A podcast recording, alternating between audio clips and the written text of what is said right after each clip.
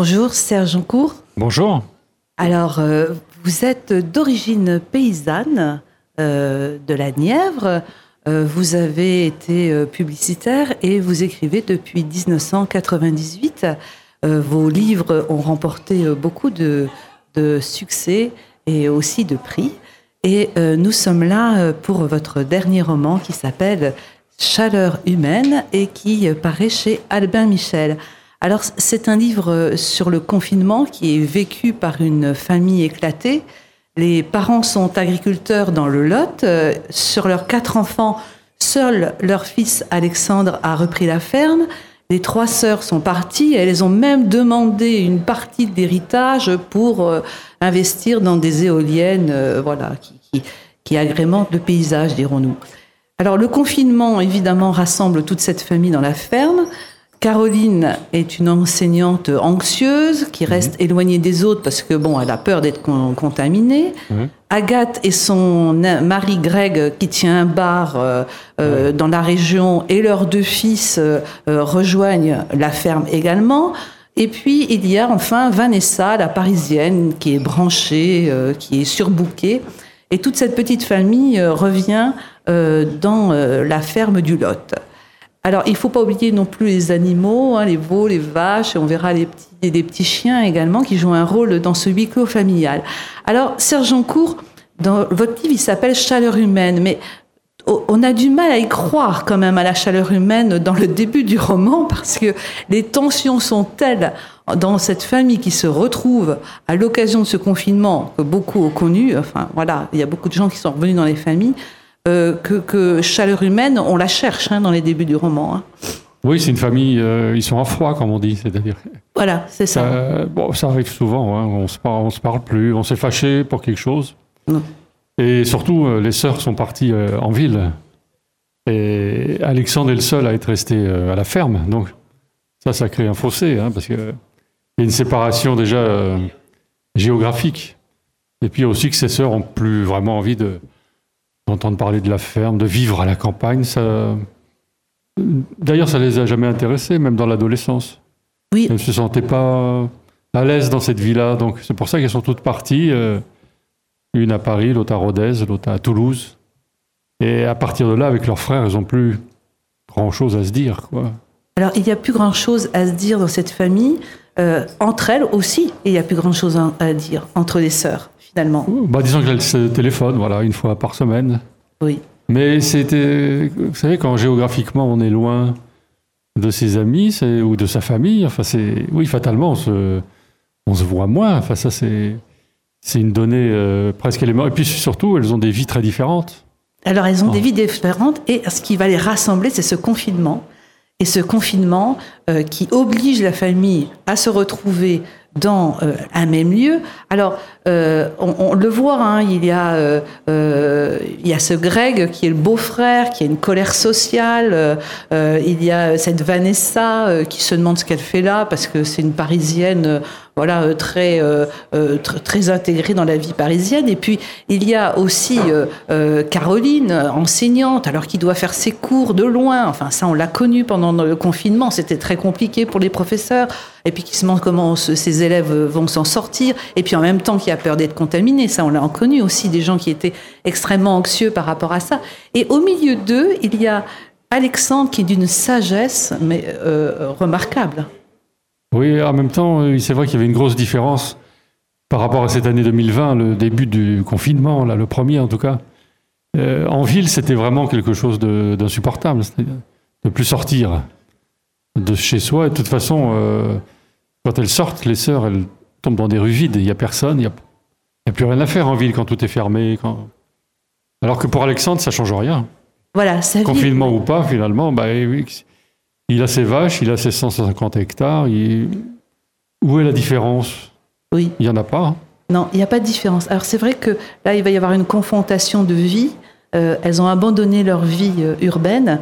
Elles se retrouvent euh, dans cette ferme. Et alors, il y a quelque chose qui va les lier, c'est la nature, le retour à la nature que beaucoup ont connu pendant le confinement. En tout cas, ceux qui ont eu la chance de revenir à la campagne. Et donc, elles vont de nouveau avoir des patates à planter. et puis, l'histoire de ces petits chiots qui ont été recueillis, enfin, c'est rocambolesque comme histoire, ça je vous laisse découvrir, et qui font rire tout le monde, et qui vont, finalement, cette nature, on a l'impression qu'elle va apaiser les tensions. Ah bah ça, vous savez, les chiots, je trouve ça fascinant. J'adore les chiens d'une façon générale, les animaux, on va dire. Mais les chiots, il y a quelque chose de très touchant, émouvant. Et puis on sent cette découverte, cette ouverture au monde. Ils sont dans une naïveté totale. ils arrivent, eux, en pleine pandémie, à l'époque de mars 2020, où c'est-à-dire où tous les humains sont un peu euh, affolés, ou savent pas ce qui leur arrive. Bah eux, ces chiots-là, ils sont là, dans cette nature. Et, finalement, c'est l'élément un peu de distraction qui va les rassembler, ces, adultes, ces adultes en froid. C'est un peu les chiots qui vont, comme des trois peluches vivantes finalement, qui vont les, faire se reparler. Oui, alors c'est vrai parce qu'ils sont, des pitres, hein, voilà, donc ils les font rire. Et en même temps, euh, Alexandre, il les oblige à, replanter un champ de patates. Euh, euh, avec son ami Alexandre, il, il, y a une pandémie aussi. Alors c'est ça qui est intéressant, il y a euh, des scolites qui se sont euh, mis dans les arbres et qui détruisent les arbres. Alors finalement, c'est comme une pandémie des arbres et en même temps, on a la pandémie de, la Covid, du confinement. Donc euh, l'un et l'autre, il va falloir, il va falloir guérir. Et finalement, Alexandre les envoie guérir les arbres. Oui, on peut dire ça, oui. Hein un guérisseur.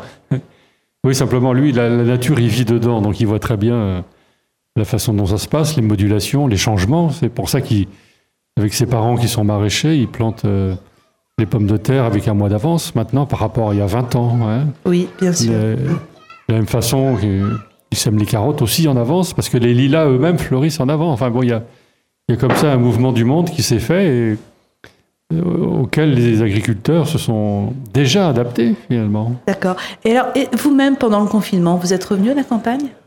J'ai fait les deux le premier à la campagne et le deuxième parce qu'il y en a eu deux en fait. Enfin, il y en a eu. Oui. Cette année 2020, on l'a un peu oublié, elle n'est pas si loin pourtant. Mm. Et, l'autre euh, en ville, et ça m'a permis justement d'avoir euh, bah, de quoi dire sur les deux. Hein, sur euh, cette campagne, moi, le plus remarquable à la, pour le premier confinement à la campagne, c'est qu'il n'y avait plus. Rien ne changeait dehors, mais à cette différence près qu'il n'y avait plus d'avions dans le ciel. Et ça, on ne se rend pas compte à quel point c'était surprenant. Parce qu'on est habitué à voir des traits blancs. Vous savez surtout qu'au printemps 2020, il faisait beau comme jamais. Oui. Un ciel d'été. Et d'avoir un ciel sans avion qui passe en haut, ben, ça disait beaucoup de choses. Ça voulait dire que le temps s'est arrêté. Mais pour de vrai. D'accord. Et, sur la planète entière. Ça, c'est quand même quelque chose d'inouï. Oui.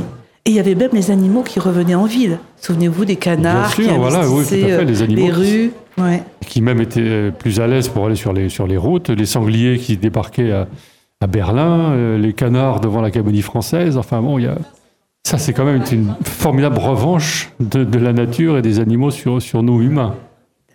Alors, euh, euh, ce confinement, bon, on n'en parle plus hein, finalement, mais quel, est-ce qu'on a tiré les leçons de ça, de ce qui s'est passé, à bah, votre avis, dans, dans, la vie des gens?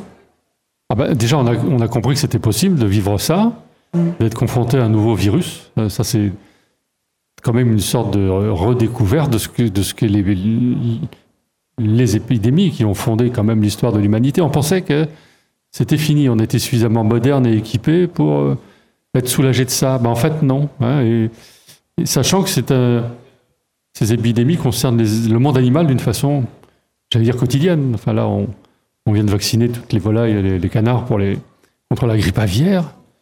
Euh, c'est pour ça que le, il y a un personnage qu'on voit pas mal dans mon roman, mais qui est le vétérinaire. Oui. Alors, il nous reste une minute. Euh, on va laisser euh, nos, lecteurs découvrir effectivement ce vétérinaire qui fait vraiment. Qui remplace un peu le médecin. Qui remplace le médecin, voilà. qui euh, finalement soigne aussi bien les hommes que, que les animaux. Oui, il ne voit pas la différence. et il ne voit pas la différence, et parce que les, les, pandémies existent aussi chez les animaux. Alors, une question tout à fait personnelle. vous parlez très bien des bichons. Vous en avez des bichons? Oui. Combien vous en avez? Ah non, j'en ai qu'un. Enfin, au début, on avait, il y en avait trois comme dans le roman qu'on a distribué à des, à des nièces. Moi, j'ai gardé le, le, mâle qui est un bichon solaire. Des chiens, on en a eu plusieurs, mais les bichons, c'est vraiment très affectueux et ça a, beaucoup, ça a essentiellement besoin de, l'humain, de la présence humaine. Ça en fait un partenaire euh, magnifique, mieux que dans le livre. Bon, alors je vous laisse tout à fait découvrir, chers auditeurs et lecteurs, euh, le livre de Chaleur humaine qui est paru chez Albin Michel, où Serge Joncourt nous réconcilie avec la nature. Merci Serge Merci à vous, merci beaucoup.